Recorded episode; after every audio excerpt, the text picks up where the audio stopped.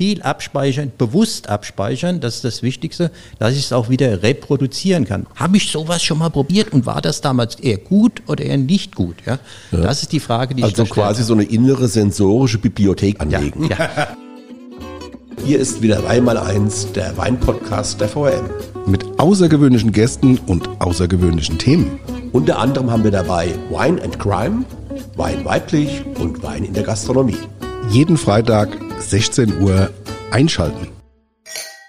Hallo, liebe HörerInnen des VRM Podcast Wein mal eins. Wir sind wieder hier, der René Hart und der Tom Elke am Mikrofon. Wir haben heute eine spannende Folge und zwar haben wir das Thema Sensorik und wollen dann so ein bisschen auch der Frage nachspüren, auf was es eigentlich beim Weinprobieren ankommt. Dazu haben wir auch wieder einen absoluten Experten eingeladen, aber dazu später dann mehr. René, kannst du dich noch erinnern, wann du das erste Mal bewusst Wein getrunken hast? Also nicht als Elfjähriger beim Geburtstag von Tante Hedwig am Glas vom Opa Karl genippt, sondern so als Heranwachsender? Na, ich glaube, ich muss doch ein bisschen zurückgehen. Also es ist jetzt nicht so, dass ich als Kind äh, viel Alkohol getrunken habe, aber bei mir war das so, dass ich mich gut daran erinnern kann, dass ich mit meinem Papa sonntags morgens auf die große Weinprobe äh, Niersteiner Winzerfest gegangen bin, die damals auf dem Marktplatz war. Das war sonntags, gell? Sonntags morgens. Ja. Und äh, damals noch in diesen Holz im Weindorf, ja. Im Weindorf, das extra ja. zusammengenagelt Ja, das war so Pappmaché und Holz und was weiß ich, ja. Ja, und da war ich zu Hause aus der Füße und meine Mutter konnte dann äh, sonntags äh, schön kochen und ich bin da mit meinem Vater hingedackelt. Äh, jeder Teilnehmer hat da am Anlass, äh, am Einlass ein schönes Fähnchen ans Revier gekriegt. Ich habe Luna gekriegt, mein Papa hat da mitgetrunken und ganz zum Schluss durfte ich mal so bei den edelsüßen Nippen und sowas. Ach, deshalb, da ist mir jetzt vieles klar. da war ich noch relativ klein, aber das ist so, äh, wo ich mich bewusst daran erinnern kann, dass ich da schon in Kontakt mit Wein kam. Ja, also bei mir war das so durchaus ähnlich, denn ja, wenn man in einer Weingegend aufwächst, kommt man irgendwann zwangsläufig mit dem Wein in Berührung. Und bei mir war das dann so die Zeit, als ich als Jugendlicher bei der Weinlese geholfen habe und mir dann schon ein ordentliches Taschengeld verdient habe. Das hat man damals gemacht, deshalb gab es Herbstferien und im Herbst ist man dann auch in den Herbst gegangen. Mhm. Ja. Anfangs als Leser, also als jemand, der die Trauben erntet und abschneidet und dann später als Buttenträger, das war wesentlich einträglicher. Ja, da hat man dich ja gar nicht mehr gesehen. Mit ah, es gab auch Kinderbutten. Und auf jeden Fall, äh, ein frischer Kerl, auf jeden Fall war es dann so, die Buttenträger, die konnten dann beim Auslehnen, wenn man vorne am Unimog war oder am Traktor, da waren dann mehr so ein Fläschchen Wein auch meistens, da konnte man mal ein Stückchen nehmen und Nicht ist dann nur. umso beschwingt, ja, es gab auch noch andere Getränke, aber das war dann sehr beschwingt durch die Zeilen gegangen. Gut war es, wenn die Zeile dann am Ende nicht mehr so sehr lang war und wenn es nicht geregnet hat. Ja, ja. Okay. Ja, und am Ende der Weinlese, als die Trauben dann zu Hause waren, stand die Ims an. Und die Ims war sozusagen eine Feier aus Freude und Dankbarkeit darüber, dass die Ernte gut eingebracht wurde. Da wurde gut aufgetischt, es gab also Essen und Trinken und manchmal spielte auch einer auf der Quetschkommode, es wurde getanzt und Witze erzählt und dann kam der Höhepunkt. Ja, genau. Hast mich jetzt wieder, ich habe dir so gespannt zugehört und hast mich komplett aufs Eis geführt. Nein, das Wichtigste, da hat der René recht, an der IMS gab es dann immer den Lohn, das Herbstgeld. Und äh, ich kann mich erinnern, ich habe mir damals so von meinem ersten Weinleselohn meinen allerersten Kassettenrekorder gekauft. Ja, und dann, wie schon gesagt, gibt es heute immer noch die Weinfeste. Fängt an in Nackenheim, dann kommt Nierstein, dann Oppenheim und dann hat es wie eine Perle bis nach Gundersblum gezogen mit Vorfest und Nachfest. Ich weiß gar nicht genau, wie es in Gundersblum genau heißt. Liebe Gundersblumer, verzeiht. Kellerwegfest Nachlese. Nachher oder sowas. Ja. Und alles, äh, so sage ich mal, von Juli bis Ende August und überall war mächtig viel ja. Und in der Zeit sind ja auch in allen anderen Anbaugebieten die großen Weinfeste, ja, also auch im Herbst dann noch rein.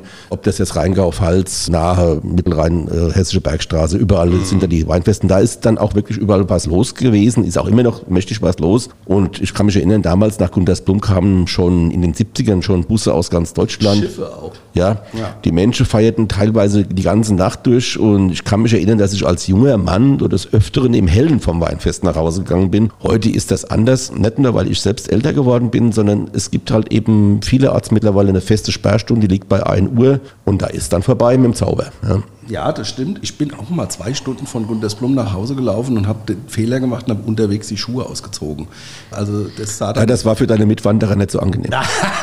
Nein, für meine Füße, weil ich hatte so. so, so einen Hobbitfuß, wie ich zu Hause Oh je, oh je, ja. Aber was den Weingenuss betrifft, funktioniert das bei einem großen Weinfest natürlich auch, wenn man sich Mühe gibt. Aber in erster Linie geht es ja da um Geselligkeit und Amüsement beim Wein. Ja, und das stimmt. Und in der Vergangenheit, das muss man jetzt auch an der Stelle ehrlicherweise mal sagen, hat so mancher Winzer ein Weinfest auch dazu genutzt, um jene Weine zu verkaufen, die bei seiner Kundschaft äh, im Keller nicht so ganz so gefragt waren und die dann so quasi so etwas schwer in seinem Keller gelagert haben. Ja. Ja, das mag sein, dass das heute im Einzelfall vielleicht auch nochmal so ist, aber mit den allgemein deutlich gestiegenen äh, Weinqualitäten durch bessere klimatische Bedingungen, durch bessere Winzerausbildung und so weiter, gibt es auf den Festen natürlich bessere Weine als etwa noch in den 80ern. Und damals, kann ich mich auch noch daran erinnern, mhm. es gab zum Beispiel in Nierstein keinen Rotwein. Stimmt. Außer der, den Rotwein aus der französischen Partnergemeinde Geoffrey Chambertin. Genau. Und ja. ich weiß nämlich, damals war ich Jugendhausvorsitzender und äh, wir hatten tatsächlich einen Hof, wo die gesagt haben, ah, wenn ihr was machen wollt, könnt ihr machen. Und ich weiß es noch, wir hatten von Jabi Becker einen ja. Rotwein und wollten ihn auf die Karte nehmen. Und dann gab es tatsächlich von den Winzern einen Einlauf, weil die gesagt haben, das gibt es ja gar nicht, Rotwein in Nierstein. Und dann haben wir den Dreh gemacht und ich habe ihn dann als Nummer 0 auf die Weinkarte gesetzt und da war das Problem gelöst. Okay. Ja, ja man muss ein bisschen kreativ sein. Man muss sagen, also auch bei den Weinfesten hat sich schon einiges getan. Beispielsweise auch bei der Hardware, sage ich jetzt mal, früher waren so die Centis-Becher der Standard. Ja. Äh, die waren zwar gut zu transportieren, aber in Sachen Weingenuss waren sie alles andere als ideal. Ja, ja, und Ende der 90er, zu Beginn des neuen Jahrtausends, äh, Jahrhunderts, Entschuldigung, haben sich dann die Stielgläser bei den Festen eingebürgert, zum Glück, sensorisch, Quantensprung sozusagen. Ja, und da sagst du was Richtiges, weil wenn man Wein wirklich mit allen Sinnen genießen will, braucht es zunächst einmal ein Glas, das das auch ermöglicht. Ja. Doch das Glas allein macht noch nicht den Sensoriker. Und wir haben das jetzt so ein bisschen hergeleitet, äh, um jetzt zu unserem heutigen Studiogast zu kommen. Ein absoluter Profi auf dem Gebiet ist Dr. Ludwig Tauscher, langjähriger Leiter des Weinbeamtes der Landwirtschaftskammer Rheinland-Pfalz in Alzey. Ihn dürfen wir heute als Gast begrüßen. Herzlich willkommen, Ludwig Tauscher. Ja, vielen Dank, dass ich hier sein darf. Hallo, Herr Tauscher. Vielleicht sagen Sie unseren Zuhörerinnen und Zuhörern, die Sie ja wahrscheinlich noch nicht so gut kennen, wie wir sie kennen, zwei, drei Sätze zu Ihrer Person. Ludwig Tauscher, ähm, ja, viele Jahre äh, Leiter des Weinbauamtes, aber davor auch ein Leben gehabt, ja. Bisschen Landwirtschaft studiert, fertig gemacht, dann Weinbau studiert in Geisenheim, wie man das so macht, dann wieder Landwirtschaft. Promoviert in einem Fach, das mit Weinbau überhaupt nichts zu tun hat, nämlich Ökonometrie und Statistik. Ja. Oh, okay. Das sind die schlimmsten, die es da gibt bei den Wirtschaftsleuten. ja. Deswegen auch sehr früh mit Computer in Kontakt gekommen. Mhm aber es hat nicht daran geschadet, dass ich dann irgendwann wieder zum Wein gekommen bin, als ich zurückgekommen bin nach Rheinhessen. Ich komme ja aus Rheinhessen, aus Zornheim, diesem schönen Örtchen oben auf dem Berg. Ja. Mhm. Natürlich hatten wir zu Hause auch Wein, mir ging es auch so, Butteträger, Leser, alles mitgemacht, ja. Und mhm. von daher äh, war das ein toller Hintergrund, also sage ich jetzt mal. Aber vorhin wurde ja gerade darüber geredet, wie kommt man zum Wein, ja. Ich habe auch relativ spät angefangen, Wein zu probieren. Und genau so, auch die Süßen waren die besseren, ja, weil man ist ja gewohnt, Limo, mhm. ja, Safte mhm. und so. Und dann steigt man da halt so ein. Und dann probiert man erstmal die. Und ich hatte einen guten Freund, dessen Vater war Bürgermeister und der hat immer die Weinprobenauswahl gemacht. Und mhm. wir durften dann die Reste ein bisschen probieren. okay. Und so bin ich halt zu Wein gekommen am Anfang. Ja. Intensiviert hat sich das dann in Göttingen durch Leute, die gesagt haben, sag mal, du, wo ich studiert habe, sag mal, du kommst aus dem Weinecke, da musst du mal was mitbringen, da müssen wir mal drüber reden. ja, und so fing Sensorik bei mir an. Wenn man jährlich 30.000 Weine probiert, ist man dann besonders gut trainiert oder sieht man irgendwann den Wald vor lauter Bäumen nicht mehr? Andersrum gefragt, wie schafft es der Profi bei einer Probe mit Dutzenden von Weinen seinen Geruchs- und Geschmackssinn scharf zu halten? Er schafft es dadurch, dass er bei jedem Wein so tut, als wäre es sein erster. Ja? Okay. Und sich hochkonzentriert damit beschäftigt.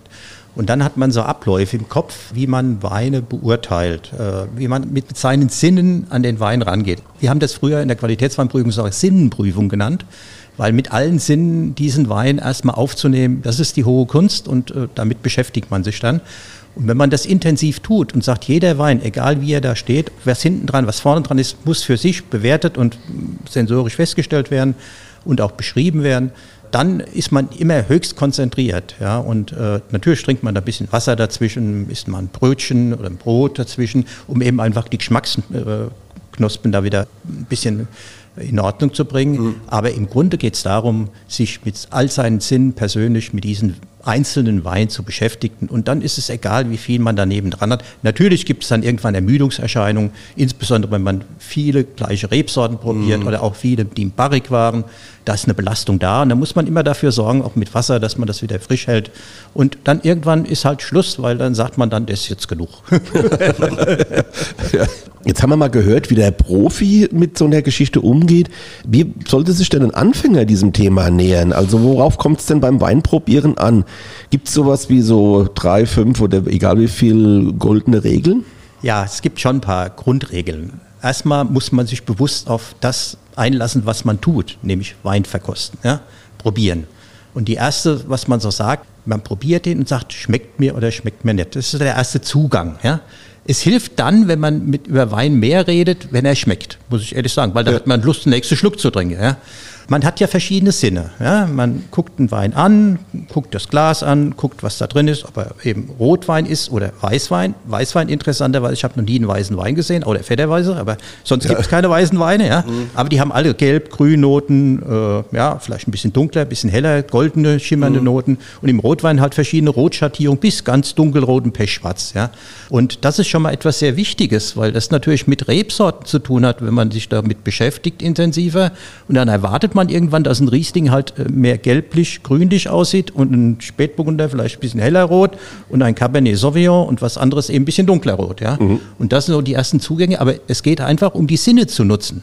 Und das nächste ist natürlich, wenn ich ihn angeguckt habe, die Farbe mal ein bisschen beurteilt habe und sage, ja, leuchtet er oder ist er dumpf, ja, äh, das ist sehr wichtig. Und dann geht es auf die Zunge und dann probiert man. Viele haben ja sehr viel agieren mit der Nase. Ja. Das nächste ist, man riecht daran, schnüffelt die Aromen ab. Ich habe Leute erlebt, die haben Aromen geschnüffelt. Ich kann das nicht so. Ich brauche das mehr anders. Ich erkläre das auch gleich, nämlich retronasal. Ja. Mhm. Das heißt, ich nehme den Wein immer in den Mund und gucke dann nach verschiedenen Inhaltsstoffen, die ich finde. Ja. Da gibt es ja zwei sehr prägende, süße Säure und dann gibt es noch ein paar drumherum. Zum Beispiel dieses sogenannte Umami, ein Mundgefühl. Ja. Und dann natürlich auch Gerbstoffe, eine Bitterkeit, die ich im Mund schmecke. Das ist im engeren Sinne eigentlich Geschmackssinne, die dann mitspielen. Und dann geht es an die Aromen. Und ähm, warum ich sage, ich bin mehr der Mensch, der durch den Mund Aromen erkennt, ist, dass ich die Weine sehr intensiv lutsche. Ja, damit steigen die Aromen hinter der Nase hoch und ich kann das sehr dezidiert die Aromen nach oben bringen und versuche dann die einzelnen Aromen so ein bisschen, weil sie sehr delikat und sehr fein sind, auseinander zu klabustern. Und äh, damit habe ich meine Sinne alle beschäftigt, die ich habe. Äh, Tastsinn natürlich auch, weil es kalt oder warm ist, ja, aber sonst eigentlich sehr wenig. Aber es geht einfach, diese Weine ein bisschen sensorisch zu bearbeiten, mit meinen Sinnen einfach aufzuarbeiten. Ja. Mhm. Ja, liebe HörerInnen, also finde ich ein ganz spannender Tipp und diese retronasale Wahrnehmung, das hatten wir auch in der ersten Staffel schon mal gehabt. Ganz, ganz wichtig, man nimmt retronasal deutlich mehr auf, als wenn man einfach nur mit der Nase quasi in das Glas reinriecht. Ja. Interessante Sache, schön, dass wir das jetzt auch nochmal so von einem Profi nochmal richtig gut erklärt bekommen haben. Ja, wobei es ja, wir kennen ja ausgewiesene Nasentrinker. Bernd Kern, äh, Geschäftsführer der ja. Nasenwein e.V., ist für mich einer der profundesten Nasentrinker, sagt er auch selbst von sich. Ja, also viele Wege führen nach Rom. Retronasal und ja. eben in dem normalen Riechvorgang. Nasal, ja, sagen ja, wir mal. Nasal, ja. ja.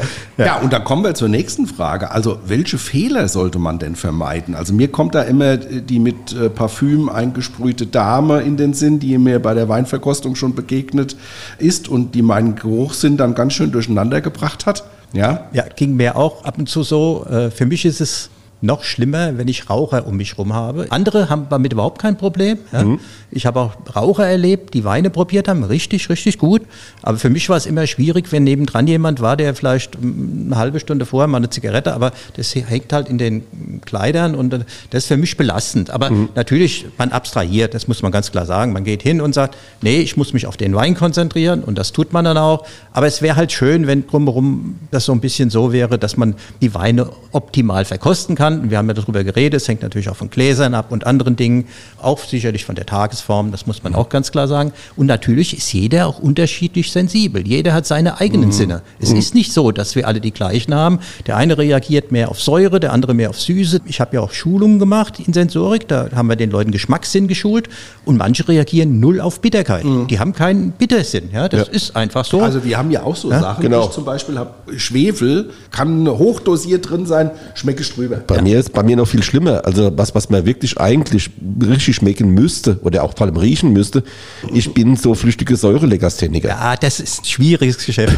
Aber gerade als Prüfer ist man natürlich dahingehend scharf geschult. Sowohl Schwefel, da darf nicht allzu viel drin sein, mhm. sonst lehnt man die Weine ab, mhm. als auch flüchtige Säure. Mhm. Wenn die über eine bestimmte Stufe gehen, äh, wir arbeiten lehnt dran. man sie ab. Und das nächste ist, sie sind sogar nicht mehr verkehrsfähig. Also das ist noch ein dickeres Problem. Ja klar, natürlich. Und, äh, Gerade beim Schwefel, ja, ist ein Problem. Aber da war es so, ich war ja auch oft äh, bei der DLG und da haben die gesagt, ah, der Harter kann das nicht und haben mir dann Leute zur Seite gegeben, die besonders sensibel darauf sind, ja. die aber auch dann wieder in irgendeiner Form ein anderes Mango hatten, ja. wo ich dann mit Böxer oder sonst wie gut äh, konnte. Ja. Deswegen stellt man noch die Gruppen zusammen, mhm. äh, so dass sie unterschiedliche Stärken und mhm. Schwächen haben. Und natürlich lässt man sich auch einzuschätzen. Es gibt Leute, ich hatte auch schon Leute, die höchst sensibel auf flüchtige Säure waren. Mhm. Ich bin so ein Mittelmensch oder bisschen mehr vorne, aber Mittelmensch. Aber es gibt Leute, die höchst sensibel, die müssen sich natürlich auch ein bisschen zurücknehmen und sagen, okay, der hat flüchtige Säure, aber wir müssen uns eigentlich um den Gesamteindruck des Weines auch ein bisschen kümmern und nicht nur dieses eine Aspekt flüchtige Säure oder mhm. Schwefel zu hoch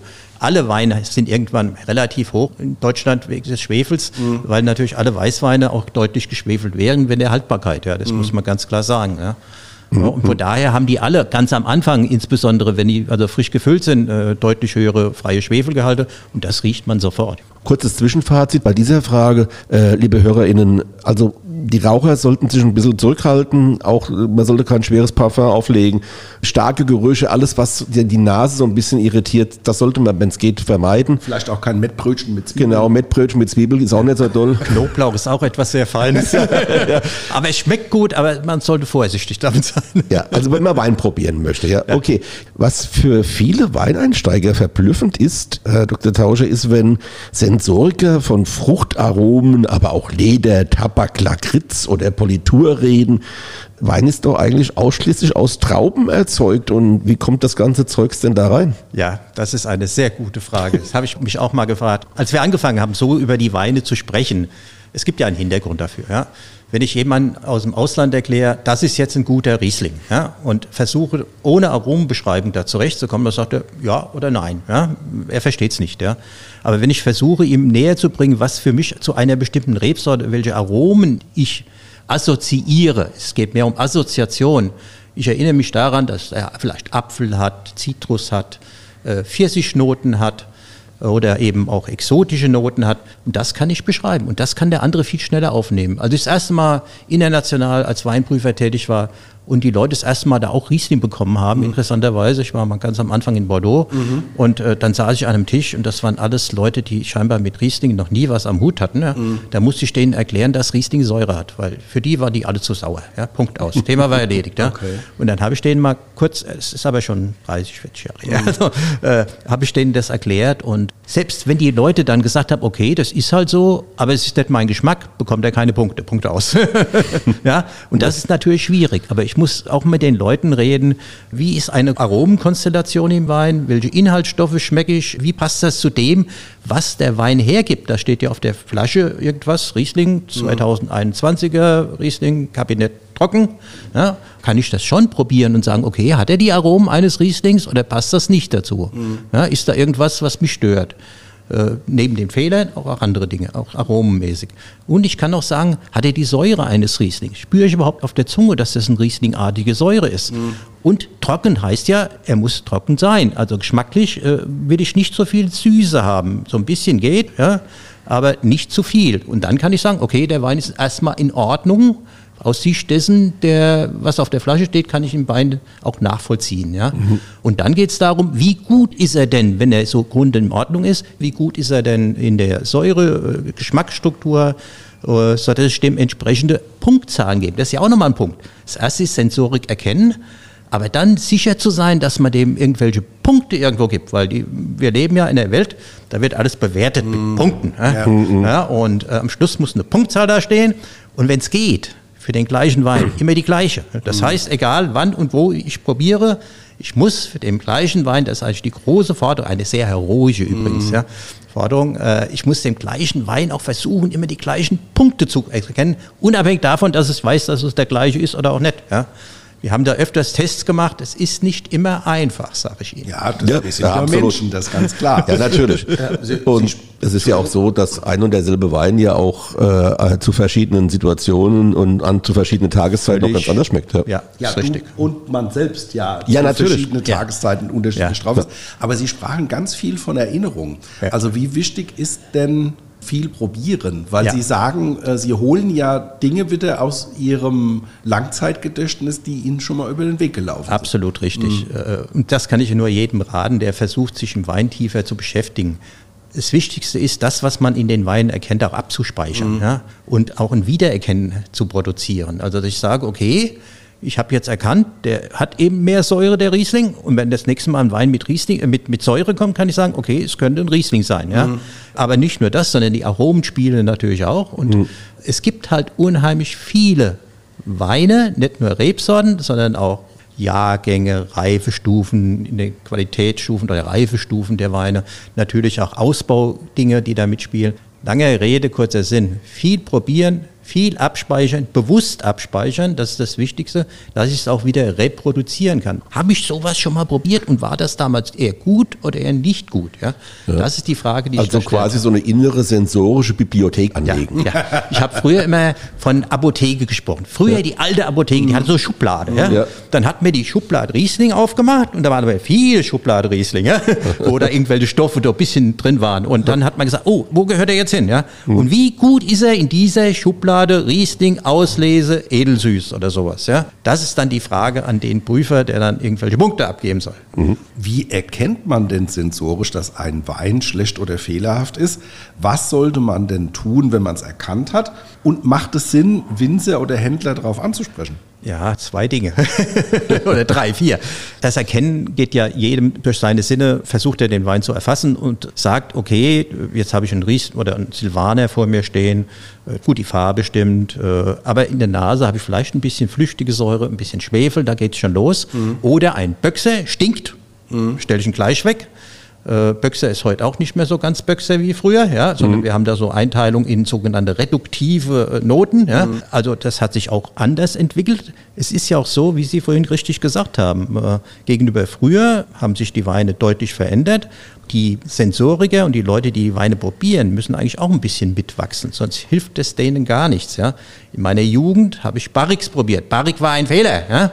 Mhm. Da habe ich Barrik reingerochen und dann hieß es, Barrik, Holz, weg. da hat er nicht ja. mal die AP-Nummer bekommen. Ja. Also ein typischer Fehler war damals Barrick. Mhm. Interessanterweise definieren das die einzelnen Regionen. Mhm. Bin ich in Bordeaux gewesen, da war Barrick überhaupt kein Fehler. Ja, ja? Ganz im Gegenteil. Als ich das erste Mal, ich hatte einen guten Freund in Italien, der macht Amarone. Und dann waren wir dort und habe mhm. gesagt, du machst ja super Amarone. Aber jedes Mal hast du den Brettanomyces-Ton, also diesen Pferdeschweißnote ja. vorne drin. Das gehört nicht zum Wein, das ist ein Weinfehler. Punkt. Da hat er mir gesagt, ja, ich weiß, aber das ist halt bei uns so üblich. Dann hat er mir einen Wein gebracht, zwei Jahre später, und habe gesagt, jetzt hast du es geschafft, kein Brettanomyceton mehr drin. Und er hat gesagt, ja, prima, den haben sie mir in der Qualitätsweinprüfung abgelehnt. Man sieht also, Fehler ist etwas auch, was bewertet wird. Also, ja, aber das ist ja auch die Erfahrung, die wir gemacht haben mit südamerikanischen Weinen, wo wir oft äh, das Problem hatten, haben gesagt, äh, der ist total oxidativ, ja. der ja. ist schon fünf Tage auf. So, der wird da so getrunken. Ja. Und International sind Rotweine deutlich mehr oxidativ mm. ausgebaut als mm. hier in Deutschland. Ja, ja, das liegt daran, wir kommen halt vom Weißwein, wie auch früher, mm. wie Sie vorhin gesagt haben. Und Weißwein war immer mit Schwefel und frisch und fruchtig. Ja. Und die Rotweine in Deutschland waren am Anfang auch alle frisch und fruchtig. Ja. Wenn ich an kleine Portugieser früher denke, da ging es mehr um Frucht. Ja. Es ging nicht so sehr um Stoff und Inhalt. Und aber die Oxidation international war immer höher als bei uns. Natürlich ist das dann bei uns, wenn ein Wein oxidiert, ja, ein Weißwein oxidiert, dann habe ich natürlich ein gewaltiges Problem. Es geht Richtung Sherry und irgendwann sage ich, es geht nicht mehr. Ja, der Ja. Wein ist leider so weit oxidiert, ich kann ihn nicht mehr trinken. Jetzt muss ich das aber einem Winzer erklären, dass ein Wein zu stark oxidiert ist. Ja, wenn ich da ein Gespräch mit dem will oder meinem Gastronom oder wem auch immer. Oder dem Händler, ja. oder dem Händler Aber oder der wem Wein immer. gekauft und der Ja. Wein schmeckt nicht. Ja, dann habe ich ein Problem, dass ich ihm sagen kann, ich empfinde das so. Dann guckt er mich erstmal mit kleinen und dann größeren Augen an und ich muss natürlich die Flasche haben, die, die da ist, ja, Mhm. die, die ich habe, mitbringen. Sonst habe ich gar keine Chance, weil sonst versteht er mich überhaupt nicht. Ja. Mhm. Dann kann ich sagen, ist da was, sitzt denn die ganze Partie nach Ihrer Ansicht so oder ist das jetzt mein Empfinden für diese eine Flasche? Ja? Das kann ja auch noch sein. Mhm. Das heißt, es ist immer schwierig, darüber mit Leuten zu reden. Natürlich sollte man es auch tun, weil es nützt dem ja auch nichts, wenn ich den einmal getrunken habe und sage, bei dem kaufe ich nie wieder Wein. Ja? Das wäre eine Folge, die nicht gut wäre. Ja. Aber dann äh, den Wein, den man beanstandet, auch mitnehmen. Natürlich, Dass immer, man so immer, quasi das immer. Corpus Delicti Genau. dabei hat. Sonst ist, selbst zu mir sind auch Leute gekommen, haben gesagt, ist da was an dem Wein dran? Sag ich ja, mitbringen. Ich kann nur über Weine reden, wenn sie unmittelbar vor mir stehen und ich sie verkosten kann und wo wir sie vielleicht gemeinsam, wo der andere mir auch erklären kann, ich habe da ein Problem Mhm. und manchmal habe ich es, manchmal habe ich es nicht, ja, ich persönlich, ja. Aber nur so in dem Austausch funktioniert das ja. Und manchmal ist das ja auch gewollt. Diese, wir haben vorhin über Böxernoten gesprochen, die sogenannten Spontangehungsnoten, ja, die sind ja gewollt, weil sie haben zumindest Mhm. Ja. einen Vorteil, die Weine sind meistens haltbarer. Das muss man ganz Mhm. klar sehen, ja. Ja, das hatten wir gerade das Erlebnis hatten wir am Sonntag. Ja. Äh, Ganz viele frische äh, VDP-Weinbörse, ganz viele frische Weine mit Spontanvergärung da waren. Ja. Und dann ist es halt so, dass Ja. die durchaus auch. Aber ich sage jetzt schon mal, man muss schon unterscheiden zwischen einem Spontiton und einem tatsächlichen Böxer. Also wenn der Wein richtig nach Schwefel, Ja, Wasserstoff, dann- also nach dann- faulen dann- Eiern stinkt, es- es gibt- dann ist vorbei. Genau, Ja. faule Eier ist eine andere Kategorie von Böxer. Aber wir fassen halt unter Böxer viele, viele äh, Ja. Kategorien einfach, die so ein bisschen hefig, stinkig sind äh, und, und bis Ja, hin das zu diesen ganz Extremen da. Ja. Es kommt das ja auch- heißt, Ding heißt ja. bei uns immer Böxer. Ja, also ich habe ja auch dann schon bei der AP-Nummerprüfung, auch bei anderen Prüfungen, dann kommt es dann gerade auch von äh, älteren Winzern ganz gerne mal Böxer. Ja, ja, ja. Weil da dieses Thema Sponti nicht mehr ganz so präsent ist. Es ja. kommt ja auch immer auf den Hefestamm an, der das produziert hat. Richtig. So, wenn das also äh, Weine sind, die früh gelesen wurden, sind Mhm. das andere Stämme als wir später. Kommt ja auch darauf an, welche Entwicklung die genommen haben. Aber also ich will jetzt nicht sagen, es gibt gute und, und schlechte. Ja, ist schwierig. Genau. ja, aber je stärker natürlich dieser Geruch vorne ist, dann gehe ich immer mehr in etwas rein, was wir als Sensoriker ungern machen, nämlich in Spekulation. Ja? Ähnliche Geschichten, wenn ich einen Wein habe und sage, der hat jetzt zwar den Sponti, aber der entwickelt sich top. Dann äh, habe ich ein gewaltiges Problem, weil ich sehr viel auf Potenzial gehe. Wenn ich die Aromen jetzt schon vollständig da sind und ich die erkenne, und dann habe ich es viel einfacher, den Wein zu bewerten, weil ich sage, ja, der ist also und fertig. Ja, das ist. Aber bei dem anderen und noch schlimmer ist es gewesen, als wir Barrix angefangen haben. Ja, die haben am Anfang mit der Barriknote erschlagen und dann hat man gesagt, ja, wird der noch mal was? Schafft der Wein hinter dem Barrik das, dass er irgendwann mal wunderschön rauskommt und genau das entwickelt, was wir alle suchen. Ja. Ein ganz anderes Thema nochmal, oder ein Thema, das da im Prinzip so ein bisschen reinpasst. Wir haben es eben gerade mit Oxidativ gehabt. Äh, Wie sieht's denn beim Thema Überlagerung aus? Also woran erkennt man denn sensorisch, dass ein Wein überlagert ist, halt so im Prinzip kaputt ist? Ja, es, es gibt verschiedene Dinge. Also das eine ist äh, sicherlich Farbe, ja. Ja. Was bei Überlagerung auch oftmals ist, ist mit Korken verbunden. Ja, die, die gehen nämlich relativ schnell hinüber. Heute gibt's ja keinen Kork mehr. Okay, meistens äh, Schraubverschlüsse. Aber das Oxidative ist eigentlich das äh, Stärkste, was passieren kann. Äh, bei anderen Dingen kaum. Also Schraubverschlüsse halten sicherlich auch deswegen länger, weil sie dichter sind, ja, sage ich jetzt mal. Aber es ist schwierig. Ja. Äh, Ich habe selten erlebt, dass ein Wein innen drin angefangen hat zu gären oder hefig wurde, irgendwas oder sowas. Also das passiert ganz, ganz selten, weil die, die, man doch sehr, sag mal, steril arbeitet, ja, sehr sauber arbeitet bei den Füllungen. Ja. Wir hatten es jetzt schon mehrfach erwähnt, Thema Oxidativ. Wenn man es gleich für die HörerInnen, die das mit dem Begriff nicht ganz so viel Ja. anfangen können, nochmal erklärt. Sherry-Note. Also wenn er so eine Sherry-Note bekommt, ja, und so ein bisschen bräunlich auch aussieht, zum Beispiel in Rotwein so mehr ins Bräunliche geht oder auch äh, Weißwein ins Bräunliche gehen und wenn die so eine richtige Sherry-Note bekommen oder eine Portwein-Note oder wie man das nennen will, dann ist es zu viel für normale Weine. Ja, Okay. Zurück zu den Aromen. Da gibt es ja die verrücktesten Dinge, haben wir festgestellt. Vor kurzem, unlängst wir beide, weil wir einen äh, prämierten Grauburgunder getrunken haben, den haben wir aufgemacht und sensorisch haben wir gesagt, das ist ein Sauvignon Blanc. Ja, wie kann das denn sein? Ähm, Geruch und Geschmack waren echt identisch, frisch aufgemacht. Das hat er mit der Luft tatsächlich verloren. Ja. Aber wie kann das denn sein? Also wir haben das seit einigen Jahren. Mhm. Wir glauben, dass es einfach mit den Hefen zusammenhängt, die mhm. man benutzt. Ja? Okay. Und die Hefen produzieren äh, Aromen, primäre Aromen, die sehr Richtung Sauvignon-Noten gehen. Mhm. Teilweise so ein bisschen ins Exotische, obwohl mhm. es ein Grauburgunder ist, da erwartet man es eigentlich überhaupt nicht. Mhm. Ja? Aber es gibt es auch bei anderen Rebsorten, äh, dass die sehr diese exotischen Sauvignon-Noten bekommen. Und äh, wir glauben, dass es von Hefen kommt. Und wenn man mit den Winzern redet und sagt, hast du da bei dem, bei dem, bei dem die Hefe benutzt, dann ist das meistens die gleiche, die genau das produziert. Weineinsteiger trauen sich nicht, sich bei der Beschreibung eines Weins mal so aus der Deckung zu wagen, so in geselliger Runde. Sollte man sie nicht ermuntern, das auf jeden Fall zu tun? Und Frage, die sich anschließt, gibt es überhaupt ein falsch und richtig bei der individuellen sensorischen Beurteilung eines Weins?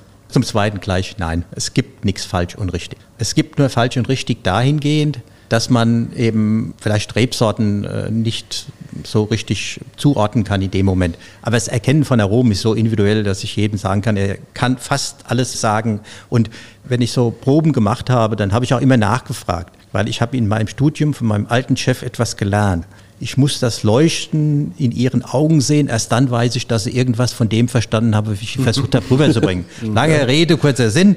Wenn ich Weine mit Aromen versucht habe zu erklären und die haben alle nur die Augen aufgemacht und geguckt, dann bringt das keinem was. Ja? Mhm. Sondern man muss auch Aromen wählen, die bekannt sind. Es nützt nichts, über Aromen zu reden, die kein Mensch kennt. Ja? Mhm. Ähm, ja. Ich weiß nicht, wie dieses Lack da oder was auch immer und manche Noten, die da genannt mhm. werden, aber so Noten wie Styrol oder so, räuchrige Noten, ja. Tabaknoten, die kennt man schon, ja, weil mhm. die werden ja und natürlich auch die ganzen Obstarten, die bewusst da sind, also Apfel, Birne, mhm. Pfirsich, äh, Quitte, Zitrus. von weniger, aber Aprikose ganz mhm. intensiv. Ja. Schwieriger wird es dann schon bei grünen Bohnen und Speck, wenn sowas dann beim Spätburgunder auftaucht, dann ist es schon. Dann wird es eng. ja, ja. ja, wobei grüne Bohnen, ich konnte es nachvollziehen. Ja, als die, die Eva Vollmer das damals gesagt hat, konnte ich es auch nachvollziehen, ich aber ich wäre von mir aus nie drauf gekommen, den Spätburgunder mit der grünen Bohne zusammenzubringen. Aber das ist ja, was Herr Tauscher gesagt hat. Ich habe das abgespeichert, dass das durchaus möglich ist. Das heißt, wenn es mir mal wieder begegnet, kann ich es abrufen. Also, war doch ein schöner Lerneffekt. Ich hatte heute Mittag grüne Bohnen zum Essen, habe gesagt, wunderbarer Spätburgunder. Und wir müssen Schluss ja. machen, nicht? Ja. Das ja. Also abschließend noch eine Frage nach Ihren persönlichen Vorlieben. Oh. Probieren Sie lieber weiß, rot oder doch eher einen Schaumwein?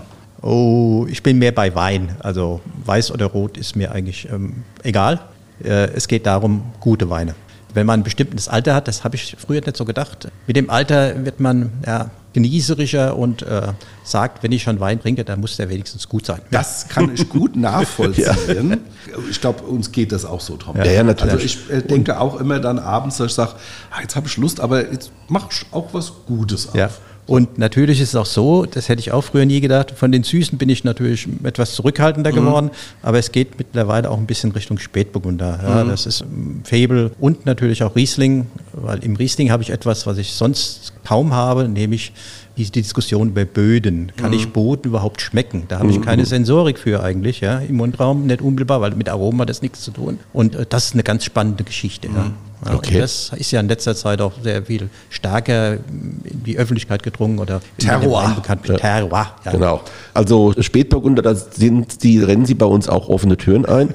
Welche Rebsorten und Weintypen sind denn aus Ihrer Sicht besonders herausfordernd bei der sensorischen Beurteilung? Anders ausgedrückt, wo hat es der Sensoriker schwer? Ja, er hat es schwer, da haben wir vorhin auch schon drüber gesprochen, bei diesen Spondi-vordergründigen mhm. Noten, unmittelbar, wenn sie sehr früh kommen. Mhm. Er hat es schwer bei äh, Holznoten, weil da geht es auch ein bisschen in dieses Potenzialdiskussion. Ja, dann diskutiert man am Schluss über Stoff und Inhalte. Und er hat es schwer, meiner Ansicht nach, auch bei diesen Rosé-Typen, weil die völlig unterschiedlich Von mhm. Blanc de Noir bis fast Rotwein. Ja, und da gibt es auch unter den Sensorikern und den Bewertern völlig unterschiedliche Herangehensweise. Wenn ich mit jemandem aus Frankreich geredet habe, die hatten ihren Provence-Rosé im Kopf, ja, die hatten alle bisschen Gerbstoff, ja, mhm. und da waren die glücklich und zufrieden. Und wenn ich mit Deutschen mehr probiere, äh, dann geht es mehr darum, frische Frucht, feine Frucht und Frische zu transportieren. Mhm. Und das wird halt anders bewertet. Ja. Also ich persönlich finde es ja immer sehr schwierig, an Sektverkostungen teilzunehmen, ja. durch die Kohlensäure. Ja. Also das ist schon auch schwierig. Ja, vollkommen richtig. Äh, Sekte sind aus mehreren Gründen schwierig. Natürlich auch durch die zweite Gärung, diese Hefigkeit, die da mitspielt. Mhm. Das nimmt auch Aromen weg. Äh, dann geht es auch um Fülle und Mundgefühl. Und was natürlich auch beim Sekt ganz wichtig ist, dieses Mousseux, was da spielt spielt, also diese leichte Kohlensäurenote, was im Mundraum spielt, was sehr gut sein muss. Und das muss auch halten. Ja? Und mhm. das sensorisch dann richtig zu bewerten, ist nicht immer einfach. Ja, wir kommen äh, jetzt noch zu der Schnellantwortrunde. Oh. Lieblingsrebsorte hatten Sie ja, ja schon Spätburgunder, so. Hatten Sie ja schon mittlerweile. Okay. Also auch Frühburgunder auch. Das gilt für mich als ähnliche Geschichten. Ja, ja früh, spät Hauptsache äh, roter Burgunder. Ja, okay. Äh, Lieblingsweinort? Ja, das äh, unbestritten Zornheim. ja, Herr Tauscher. Und jetzt fehlt noch die Lieblingsspeise. Oh, da haben Sie mich ein bisschen getroffen. Was kann ich da sagen? Nee, fällt mir ein. Ich mag eigentlich einen schönen Gulasch aus Rindfleisch. Ja? Und das ist für mich etwas, da sind viele Aromen drin, da ist alles Mögliche drin mit Gewürzen und dann versuche ich die sensorisch wieder rauszuholen. Natürlich ist auch Wein da drin und mhm. das spielt alles mit. Dann habe ich Schokoladentöne am Ende und äh, das ist eine ganz feine Sache. Ja, und, und dazu da eben den Spätburgunder. Ja? Genau, wollte ich gerade sagen, da passt ja auch ein super Spätburgunder dazu. Fantastische Kombi. Ja.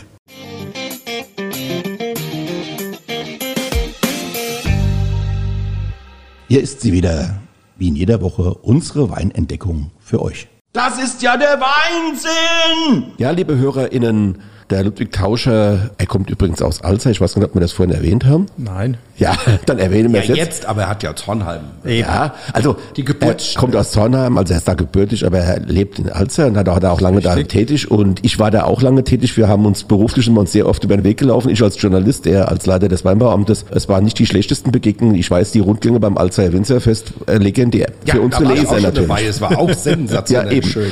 Ja, und der Ludwig Tauscher hat uns wie jeder Gast auch einen Wein mitgebracht, den wir vorstellen wollen. Und zwar ist das ein wunderbarer Rosé aus dem Weingut Spieß, Inhaber Tobias Leib aus Dittelsheim-Hessloch. Es ist ein Merlot Cabernet Sauvignon aus dem Jahrgang 2021 und er ist trocken.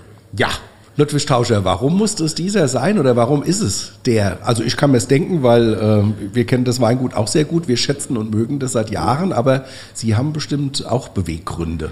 Ja, zum einen äh, kenne ich den Tobias Leib auch schon lange. Äh, ich kannte Gerold Spieß auch gut, mhm. Äh, bin mit dem Weingut schon länger verbunden, aber darum habe ich den nicht ausgewählt, sondern ich habe mal probiert bei ihm vor kurzem und dann ist der Wein mir aufgefallen.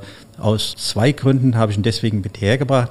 Der eine Grund war, ich wollte mal einen bringen, der etwas normal und schön zum Trinken ist. Das war der Hauptgrund. Und ich habe gedacht, der passt doch jetzt gut in die Zeit. Äh, den kann man jetzt schön, wenn es jetzt wärmer wird wie heute, 20 Grad, außen grillen, abends äh, ja, verdeckt und dann so einen Wein dazu zum Grillen genießen und oder auch nur so zum Chillen.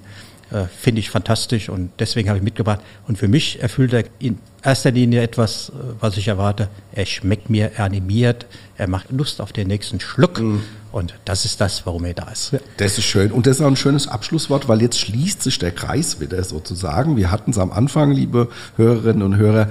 Weintrinker sind auch oft Genussmenschen oder also Speisengenussmenschen. Und äh, Ludwig Tauscher hat es eben wunderbar, dass man sagt, man sitzt da abends und hat was gegrillt oder hat einen Salat. Also diese Kombination Wein, Speisen immer. Ich würde vorschlagen, wir riechen mal kurz dran und nehmen auch mal ein Stückchen. Ja. Stoßen ja, an. Das ist eine gute Idee. Sehr zum Wohl. Zum Wohl. Ah, herrlich. Ja. Ja, René, es ist eine spannende Geschichte, aber auch eine, wie ein alteingesessenes Weingut auch ohne Nachkommen in eine gute Zukunft geführt werden kann. Die Rede ist vom Weingut ja. Gerold Spieß, das ja jetzt von der Svenja und dem Tobias Leib geführt wird. Die beiden haben 2010 das Dittelsheimer Weingut erstmals so quasi per Zufall auch berührt gesehen zum und Kontakt Glück. mitbekommen. Ja, genau, weil das war so. Weinbauingenieur Leib begegnete Inhaber Spieß bei einer Weinveranstaltung. Man kam ins Gespräch. 2014 haben die Leibs dann das Gut von Gerold und Gunhild Spieß übernommen. Mit Leidenschaft machten sich die neuen Besitzer ans Werk und von sich reden. Das kann man wohl sagen, nämlich sie bauen auf jeden Fall mal klassische nationale und mhm. internationale Rebsorten. Das sind so ihr, das ist so, die bauen die an und das ist so ihr Ding. Ihre Weine sind rebsortentypisch schnörkellos, aber dennoch mit großer Finesse ausgebaut und die Leibweine begeistert mit so einem richtig tollen Mundgefühl und zwar alle miteinander. Wir haben ja schon viele probiert.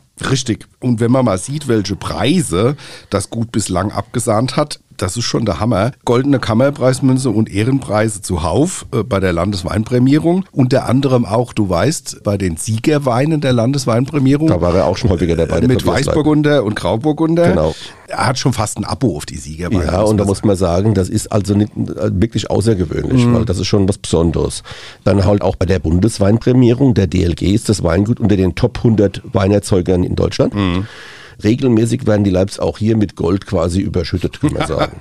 ja, und beim größten internationalen Weinwettbewerb, dem AWC in Vienna, haben Leibrieslinge bereits wiederholt es unter die Top 3 Rieslinge des Wettbewerbs geschafft. Das muss man auch sagen. So, René, ja. jetzt haben wir über das Gute ein bisschen was erzählt. Jetzt wollen wir mal zum Wein gehen. Das ist ja, wie gesagt, schon ein 2021er Merlot und Cabernet Rosé trocken. Hm, mal ein Näschen nehmen. Ja, also muss man sagen, die Nase ist schon so einerseits frisch fruchtig, aber andererseits finde ich, ist das auch für diese Cuvée, also Merlot Cabernet haben ja immer so eine Würze und die kommt da auch richtig gut raus, finde ich, schon in ja, der Nase. es ist so ein bisschen international gemacht und wie du schon gesagt hast, es ist ein typischer Leibwein mit einem fantastischen Mundgefühl, Süß-Säure-Harmonie einerseits, so eine kühle Frische andererseits, richtig toll gemacht und da freut man sich beim ersten Schluck und schon auf ja, ich hätte beinahe gesagt, das zweite Glas, aber auf den zweiten Schluck. Das muss man schon sagen. Das ist äh, ein richtig prima Wein, also prima gelungen.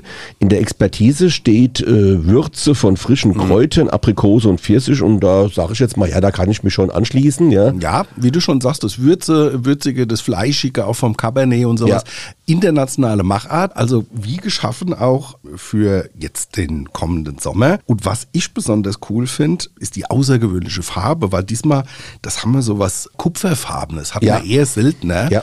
Und das bringen die beiden Sorten halt schön, oder hat er schön vinifiziert. Es ist schon sehr animierend, allein vom Leuchten des Weins. Ja, und also ein echter, das ist so ein Wein, der auch ein Hingucker ist, wenn man sowas ja. von einem Wein überhaupt sagen kann. Ja. Kommen wir mal zum Thema Food Pairing. Bei der Verkostung haben wir schon festgestellt, dass auch dieser Rosé nicht nur ein wunderbarer Begleiter an lauen Abenden auf der Terrasse ist, sondern mhm. wegen seiner Würze durchaus auch sehr gut zu Grillgerichten passt. Ja, unbedingt. Ja. ja und, und dann gerne auch etwas spicy, also würzig, das passt ja. Auf alle Fälle und ähm, ich sag's jetzt mal so, scharfer gegrillter Tofu mit Gemüse, mhm. ja, also das darf ruhig dann auch ein bisschen würziger sein, ein bisschen Asien-Style, sage ich jetzt mal. Oder was mir auch gut gefallen würde, wäre so eine gegrillte Entenbrust mit so einem Aprikosen-Chutney. Dabei wieder diese süße Schärfe. Mhm. Gerade die, diese harmonischen, nicht knochentrockenen mhm. Rosés sind ja per se sehr gut zur Grillküche, da sie die Röstaromen, äh, und darum geht es ja beim Grillen, mhm. äh, sehr gut wegstecken können, beziehungsweise damit gut umgehen können. Und das, also kann man sagen, perfekter Grillwein. Ja, und du hast es ja schon angesprochen, äh, so wie der sich gestaltet von der Konsistenz, da bin ich bei den Analysewerten. Alkohol hat er 12,5 Volumenprozent, Restzucker 5,2 Gramm im Liter mm. und Säure 6,1 Gramm je Liter. Mm. Also schon fast die harsche, süße Säureregel ja. so ungefähr erfüllt. Ja. Und jetzt kommt jetzt müsst, liebe HörerInnen, jetzt müsst, müsst ihr euch festhalten, nämlich jetzt kommt ein überragendes Preis-Genuss-Verhältnis, wenn ich euch den Preis nenne. 6,20 Euro ja, für diesen das, wunderbaren Wein. Ja, und ich, noch ein kleiner Nachtrag noch. Tobias Leib äh, und seine Frau Svenja machen zweimal im Jahr Hofverköstigung und ich meine, dass die entweder jetzt bald ist oder in Kürze sein wird. Also unbedingt einmal auf die Homepage und dann könnt ihr die ganze Range, die Rieslinge, die tollen Burgunder und vor allen Dingen auch die Rotweine unbedingt mal probieren. Also wir hatten ja von ihm schon einen, einen Frühburgunder in der dritten Staffel vorgestellt und da muss man ja sagen, also ein Besuch bei Leibs ist auf jeden Fall die Reise nach Titelsheim-Hessloch wert. Ja. So, Tom, zum Wohl. Zum Wohl.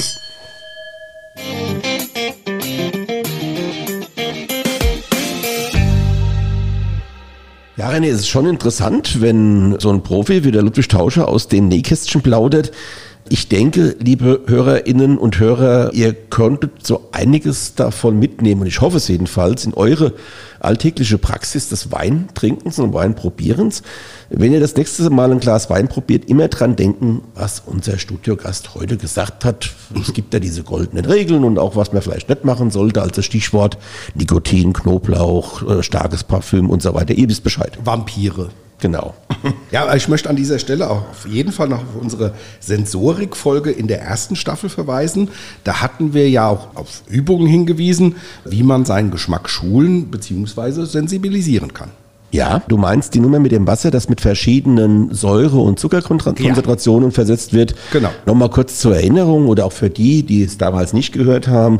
Nehmt einfach mal sechs Gläser, füllt sie mit Wasser und gebt in jedes Glas eine andere Menge an Zucker oder eben auch Zitronensaft. Ja. Also in die einen Gläser gibt ihr Zucker rein, dann nehmt ihr noch andere sechs Gläser, macht dann Zitronensaft rein und markiert auf dem Boden, wie viel Zucker bzw. wie viel Zitronensaft da drin ist, also ja. die Konzentration. Und dann probiert ihr sie zuerst auf und dann absteigend nach Zucker und Säuregehalt und dann bringt ihr die Reihenfolge der Gläser durcheinander, beziehungsweise lasst es durch einen Mitbewohner tun. Und dann äh, kann ich nur sagen, viel Spaß beim Herausschmecken der verschiedenen Säure- und Zuckerkonzentrationen. Das ist gar nicht so einfach. Ich habe das ja damals bei der Prüfung zum Weinprüfer gemacht. Am ersten Tag macht man solche Wasserproben erstmal ja, zum Einstieg und habe gedacht, ey, das kriege ich nie hin. Und Tatsächlich ist es aber so, man kann das dann ganz gut. Also man kann sich sensibilisieren und ich fand das sehr spannend und das ja. würde ich auf jeden Fall auch mal. Man macht das ja auch bei Wassertests oder bei Wasserproben genau. und da geht es jetzt nicht um Süße oder um Säure, sondern da geht es um Salzgehalt. Ja, also äh, wie ist das mit dem Mineralwasser?